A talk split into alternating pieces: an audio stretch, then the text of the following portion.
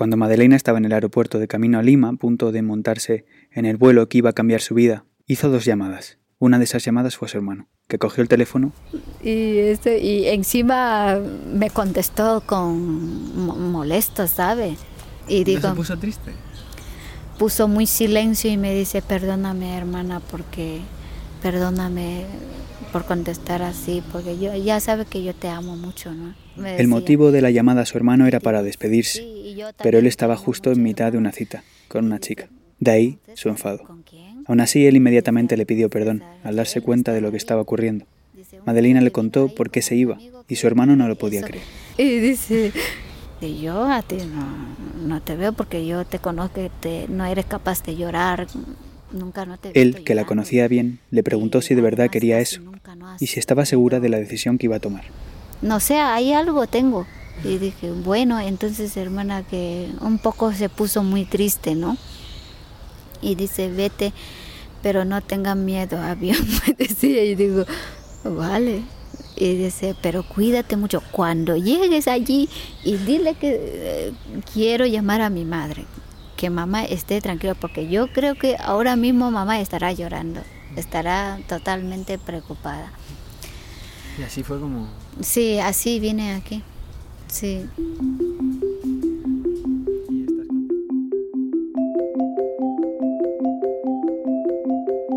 Madeleina es peruana, de la región norte, en el interior del país. Desde que nació, lo que ha hablado es una lengua distinta a la que habla la mayoría de los peruanos, y el español lo ha perfeccionado poco a poco años después. Ella habla aguaruna o aguajun. que es Aguajún, eh, en realidad. Ay, eso. Aguajun. En fin. Bienvenidos a Invisibles.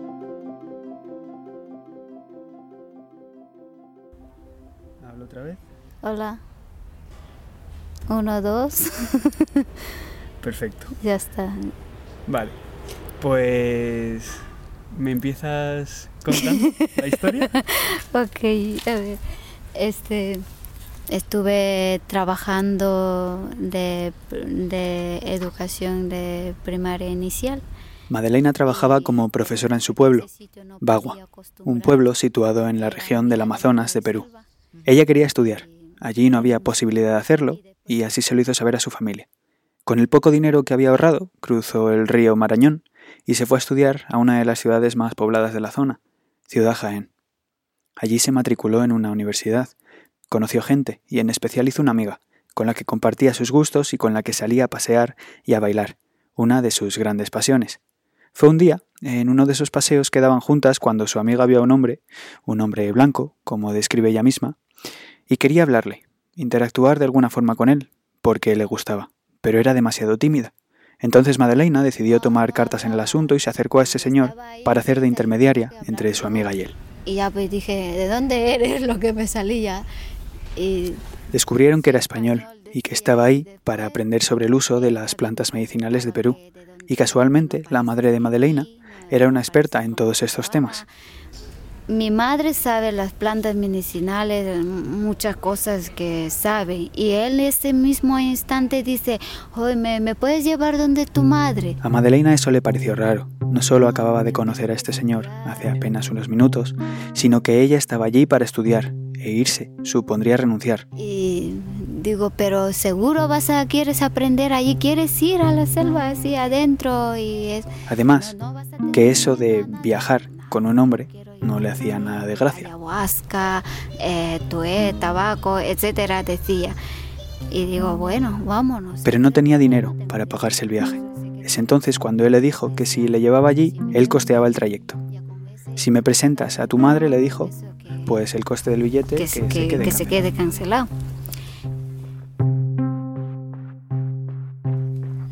Y llegamos y yo dije que era mi amigo. Pero un momento, aquí hay que retroceder un poco. Porque cuando iba en el autobús de camino a Bagua, un vehículo en el que te aprietan y ya pues tienes que así, y yo empujando ahí está. un chico empezó a molestarla, a apretarla de forma desconsiderada contra las paredes del autobús y a incomodarla. El español se dio cuenta y le dijo al chaval que la dejase en paz si no quería vérselas con él, porque Madeleina era su mujer. Esto no era verdad, obviamente, y no fue la única vez que ocurrió, porque este extraño patrón se siguió repitiendo a lo largo del tiempo.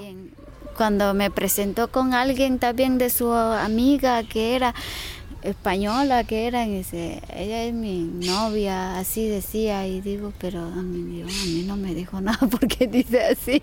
¿Y no erais novios todavía? No, era como, andábamos como... Vamos, que Madeleina se había echado un novio sin ni siquiera saberlo. Yo nada, no lo veo, simplemente lo veo que es muy simpático, muy educado, atentamente me, me escucha.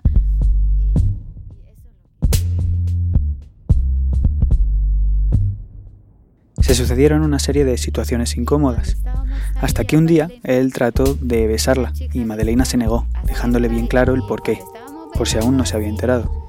Porque tío, no me gustas, dije así, no me gusta, no sé, no me atrae. perdona porque no me atrae, no me, no me nace.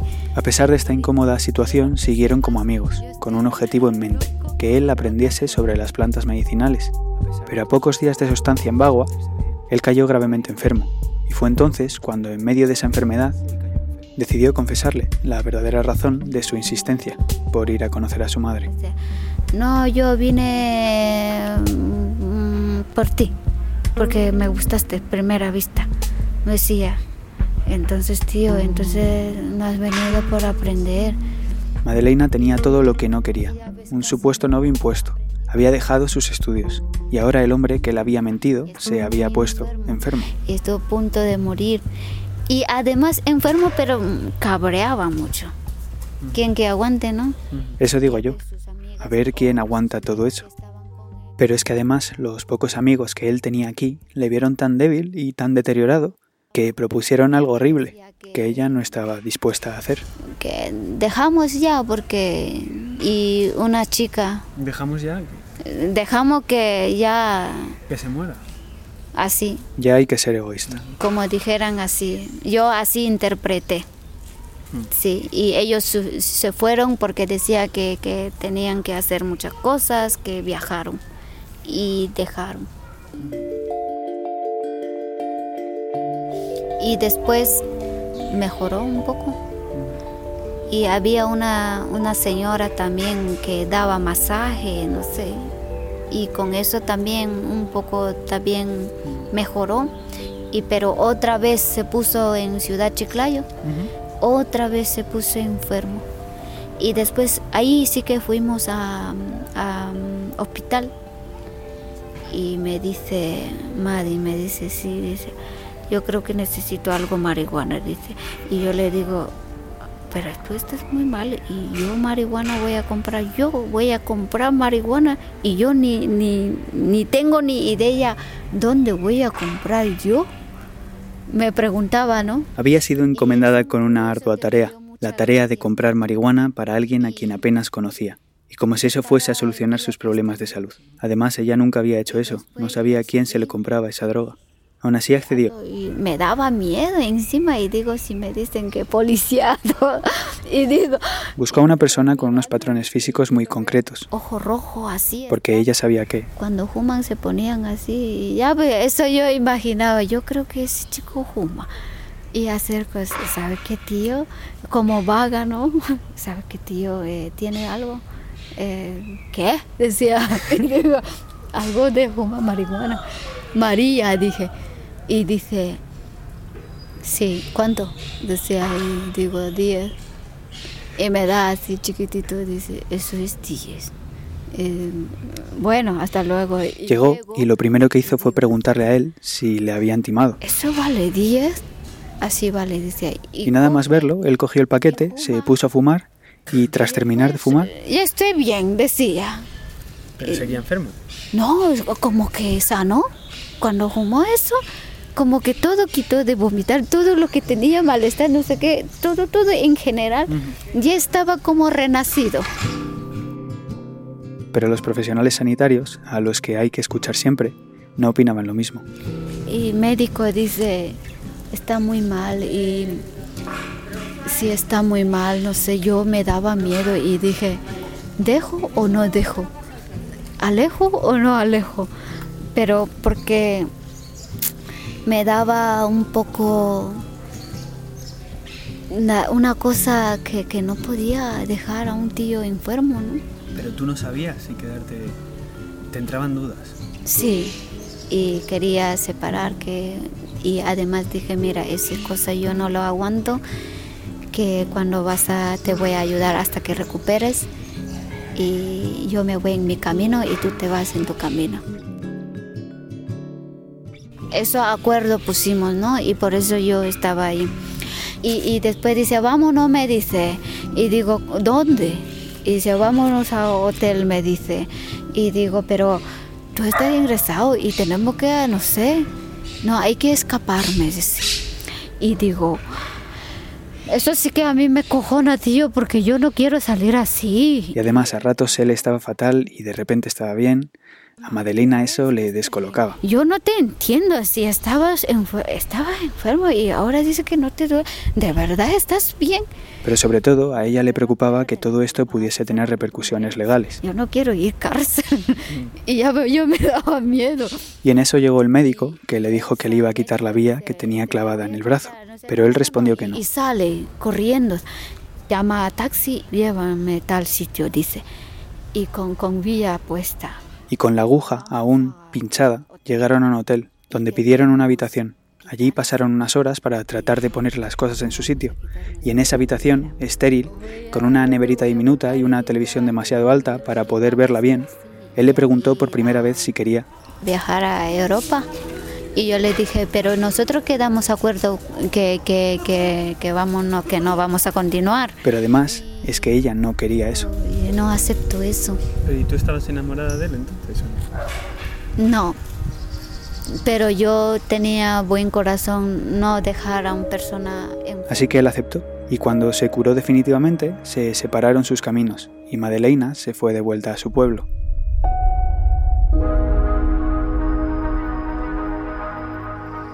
Llegué a Bagua y lo veo que salía de autobús. ¿Te había perseguido? Sí.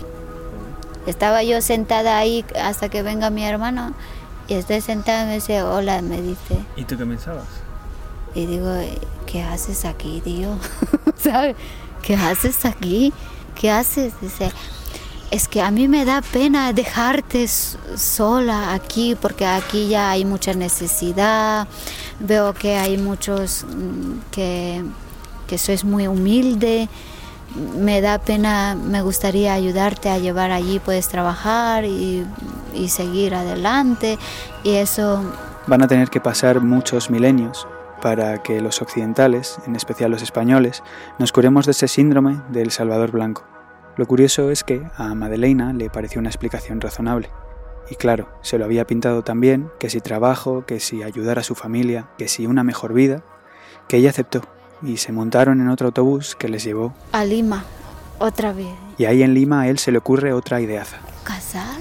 Yo voy a casar contigo. Pero, Holly, a mí me gustaría un vestido blanco, lo que todas las chicas ilusionan, pero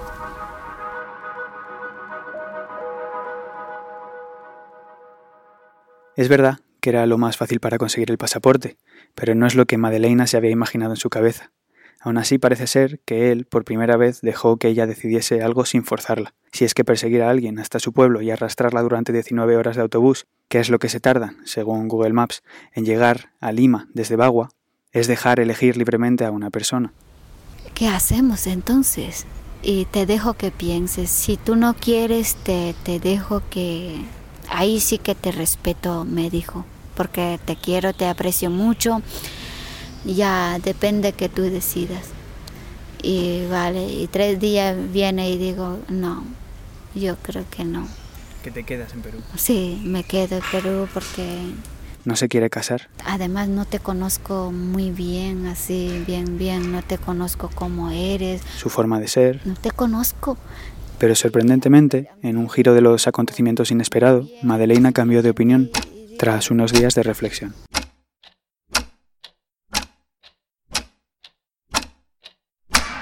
Entonces acepto casar contigo, dije. ¿Por qué cambiaste de opinión? Cambié porque que me aburrí. La explicación que ella da es que se aburrió de Perú, de su país. Así puedo conocer a otro mundo, a otro país. Pero antes de aceptar, tenía que tener clara una cosa. Si casamos, de repente yo canso de ti y dice, te pido, estando allí, divorcio, ¿me daría? Sí. Dice, no hay problema, es como tú eres, puedes hacer lo que te da la gana, eres libre. Y me habló muy bien. Y acepté. Y, y se pusieron a buscar testigos para que jurasen en la boda que este no era un matrimonio falso.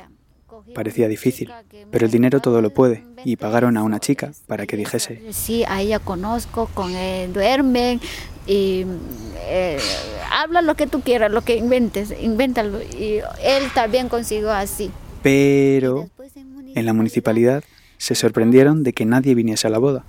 ¿Y tus familiares? Se, no, no, este no aquí simplemente testigo nomás hemos traído porque nosotros somos muy lejos yo soy muy lejos y él también no tiene familia de aquí así que queremos casar pero de nuevo una piedra más apareció en el camino y un señor que trabajaba allí casualidades de la vida conocía al padre de Madeleina y le dijo tu papá sabe no sabe no sabe nada mi mamá no sabe ni ni, ni familia ni idea dice, pero es cosa muy seria, ¿sabes lo que estás consciente de lo que haces? Todo el mundo la trataba como si ella no fuese capaz de decidir, como si no estuviese en sus cabales, y ella le dejó bien claro al tipo que hacía esto porque le daba la gana. Sí, estoy consciente y ya pues cualquier cosa que pase que me pase y ya pues no pasa nada. Y casé y ahí ya jurar lo que dicen y diga, mira, yo juro. Y se casaron. Y entonces Madeleina fue consciente de que eso significaba que dejaba su país detrás y todo lo que en él había. Y digo, o sea, yo ya me voy ahora. Y ¿Cuánto yo, tardó en comprar el pasaje? eh, Desde que os casasteis. compró adelantado. Y al tercer día salimos aquí, muy rápido. Y después cuando digo, yo, él me dice, has olvidado a tu madre. Y digo, tanta pensar y no me he acordado, ay por Dios, mi madre, mi madre, decía. Con todo el ajetreo, se había olvidado de avisar a la persona a la que más quería. Estaba en el aeropuerto, este, comiendo hamburguesa Y la llamaste. y le llamé. Y, y, y, di- y digo, mamá, yo estoy yendo a España. Y dice, ¿cómo? Esta es una mentira, que es una broma, ¿no? Hijo, se reía mucho mi madre. Dice, es verdad, te digo la verdad, mamá, créeme. Y créeme, es la verdad. Mira, estoy en el aeropuerto, escucha, estoy comiendo. Dice, yo no puedo creer de verdad, pero ¿cómo has ido? ¿Con quién vas? Y digo, que vino ahí a aprender la planta media con él. Pero hija, tú me dijiste que estabas estudiando. Ella le contó la razón de su mentira. Dinero no había, que era muy escaso y sufría mucho y por eso dejé de estudio de Pero además añadió algo que nunca antes había dicho. Además lo amo, dije. ¿Le dijiste que te habías casado? Sí, ¿Y qué te dijo? decía que era mentira. Pero ¿cómo? Dice, pero sin, sin fiesta, sin nada, ni padrinos, Padrinos, ni madrinas. madrina, hija. Nada, eh, mamá, y solamente llegué y casamos como secreto. Y dice, estás loca, hija. Decía, me rogaba mucho mejor quédate que aquí apañamos, aunque somos muy pobres, pero somos muy felices. Pero a su madre le preocupaba sobre todo cómo la iban a recibir allí. Y, y sabes, empezaba a llorar. Su madre se puso a llorar tan amargamente que su padre tuvo que coger el teléfono. ¿Es verdad que, que has casado? Dice, sí, papá, lo juro por Dios, y Cicito que está allí eh, mirando. ¿no?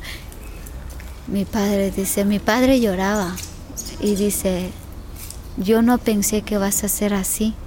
Yo nunca no pensé porque te conozco que nunca no te ha gustado casar muy edad temprana. De nuevo le tocaba justificar su decisión, el porqué de casarse, pero su padre debió darse cuenta de que eso, al final, a él no le incumbía. y me dice y dice bueno tampoco no voy a meter en tu decisión hija lo que has hecho Y te dejaron ir.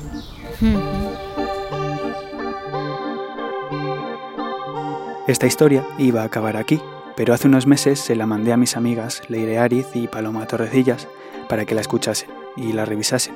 Y ellas me dijeron que les gustaba la historia, pero que me había faltado hacer algunas preguntas claves. Creían que no había sido lo suficientemente incisivo preguntando sobre el comportamiento de él y tenía que haber tratado de conocer un poco más la perspectiva de Madeleine. Así que pasadas las navidades la llamé. Hola, buenos días. Y me dio mucha alegría saber que había encontrado un trabajo nuevo y que había mejorado notablemente su español. Feliz Y año. aunque las navidades no habían sido muy felices para ella, estaba muy contenta. Que lo pasaste un poquito triste, ¿por qué?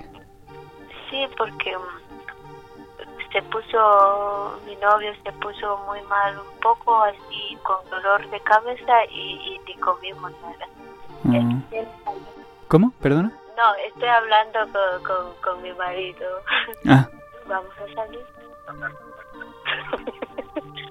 Allí tienes como te digo, está conversando, deja un poquito. está haciendo broma. Recién acaba de levantar. Eh, porque has dicho tu novio y luego tu marido. ¿Es lo mismo?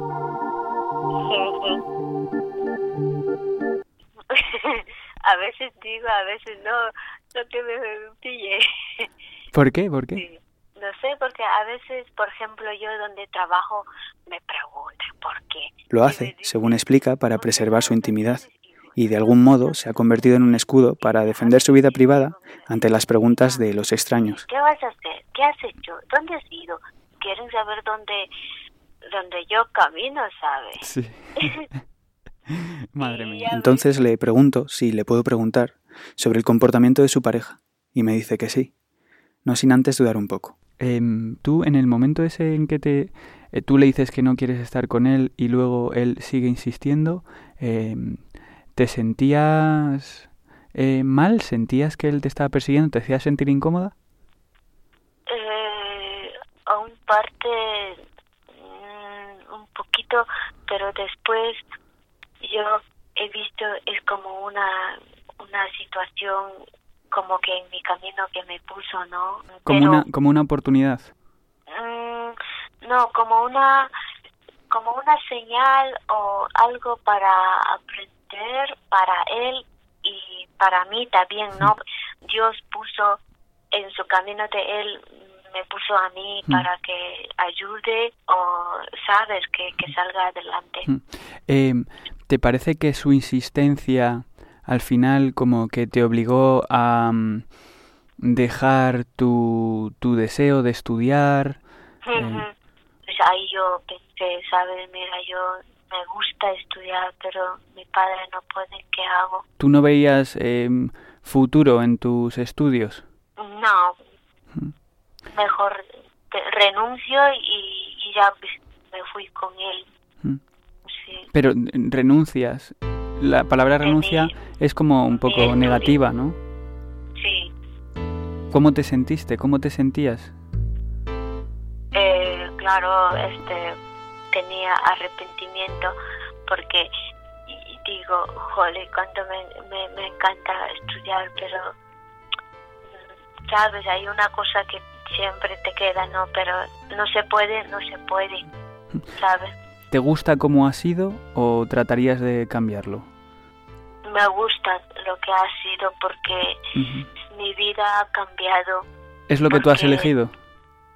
Sí, porque porque yo si hubiera quedado ahí no he- no hubiera salido muchas cosas, ¿sabes lo que te Mm. digo? En realidad a él también yo agradezco mucho. Porque le ayudó, palabras textuales, a sacar a mi hermano, que ahora Ya es químico y así que otro es carpintero, Cuando dices eh, he sacado, eh, ¿quieres decir que tú les has pagado las carreras? sí, Mm.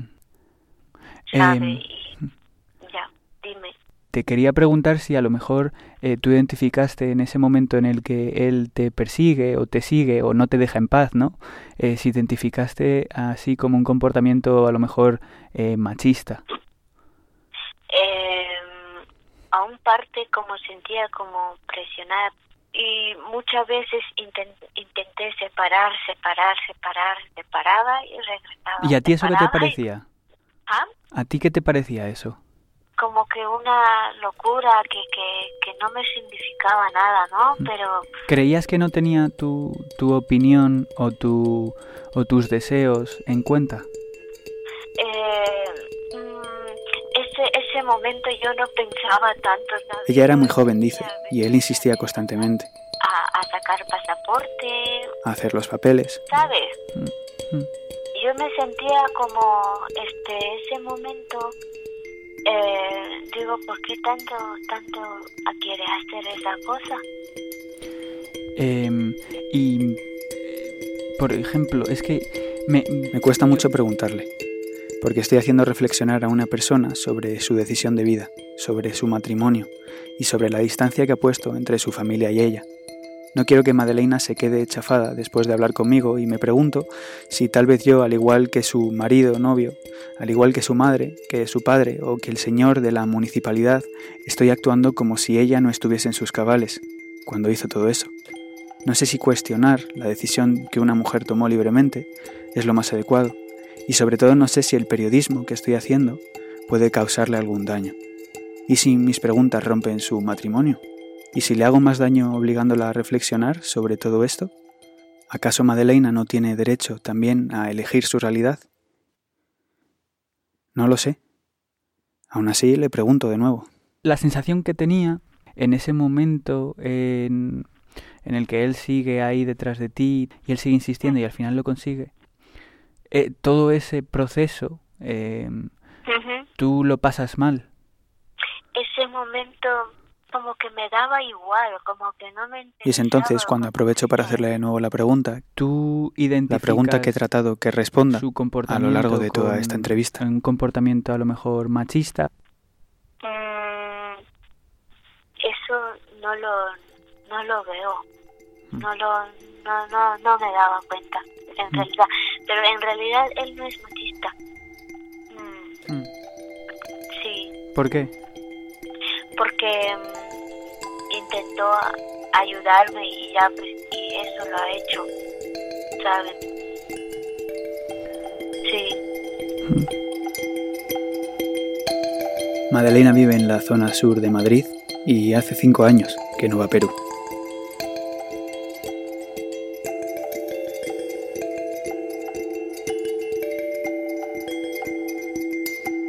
Hasta aquí este episodio de Invisible grabáis.